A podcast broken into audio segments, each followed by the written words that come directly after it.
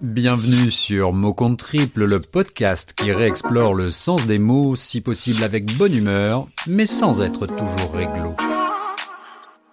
Je vous propose aujourd'hui de continuer notre série des mots de l'hiver avec le terme moniteur.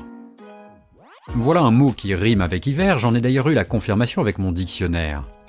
Ce dernier m'indique que le moniteur est la personne chargée d'enseigner et ou de faire pratiquer certains sports, certaines activités, et l'exemple cité en premier est bien entendu le moniteur de ski. Conformément au sens de la racine latine monitor, il est celui qui guide et montre la voie. Le premier d'entre eux fut Émile Allais en 1937.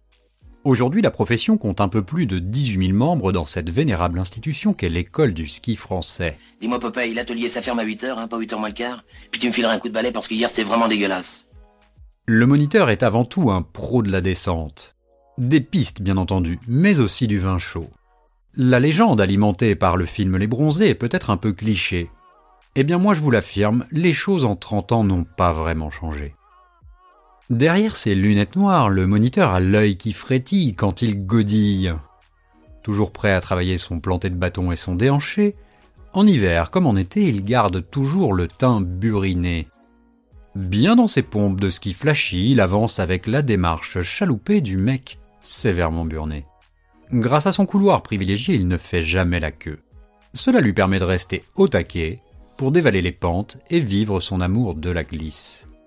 Entre quelques clientes en mal de cours particulier ou à défaut quelques saisonnières, durant la journée ou en soirée, il a souvent fort à faire.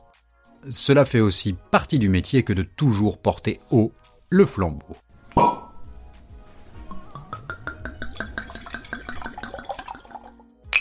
Avec ses lèvres recouvertes de dermophile, il n'y a pas que des pistes qu'il s'enfile.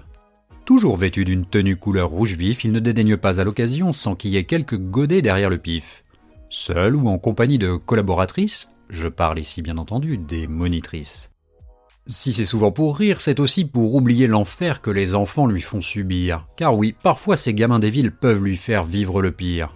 Entre Mila qu'il faut porter car elle ne peut plus avancer ou Tom qui perd son gant sur le télésiège, les cours collectifs enfants lui rappellent que le port de l'écusson n'est pas toujours un privilège. À défaut d'obtenir la lune, il distribue des étoiles en fin de séjour. Sous l'œil pressant des parents qui tentent un ultime recours, il se montre en général inflexible, y compris pour le flocon. Il connaît d'avance la phrase du père en colère au retour à la maison. Ne t'en fais pas, de toute façon ton mono, ce n'était qu'un con. Je ne vous colle pas mon poing sur la gueule, je pense que ce n'est pas la peine. Non, non, non, Hein ce n'est pas la peine du tout. Voilà, leur serviteur. Tout cela est un peu caricatural, me direz-vous. Oui, c'est vrai, je l'avoue. Car une station de ski sans moniteur, ce serait un peu comme une fondue sans vin blanc. Cela manquerait cruellement de saveur.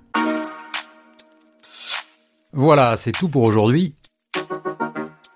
Si par hasard vous avez la chance de pouvoir partir au ski et de vous en payer un, je vous le conseille vivement.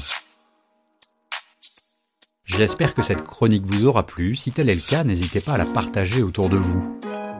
En attendant, je vous dis à très bientôt pour un nouveau mot.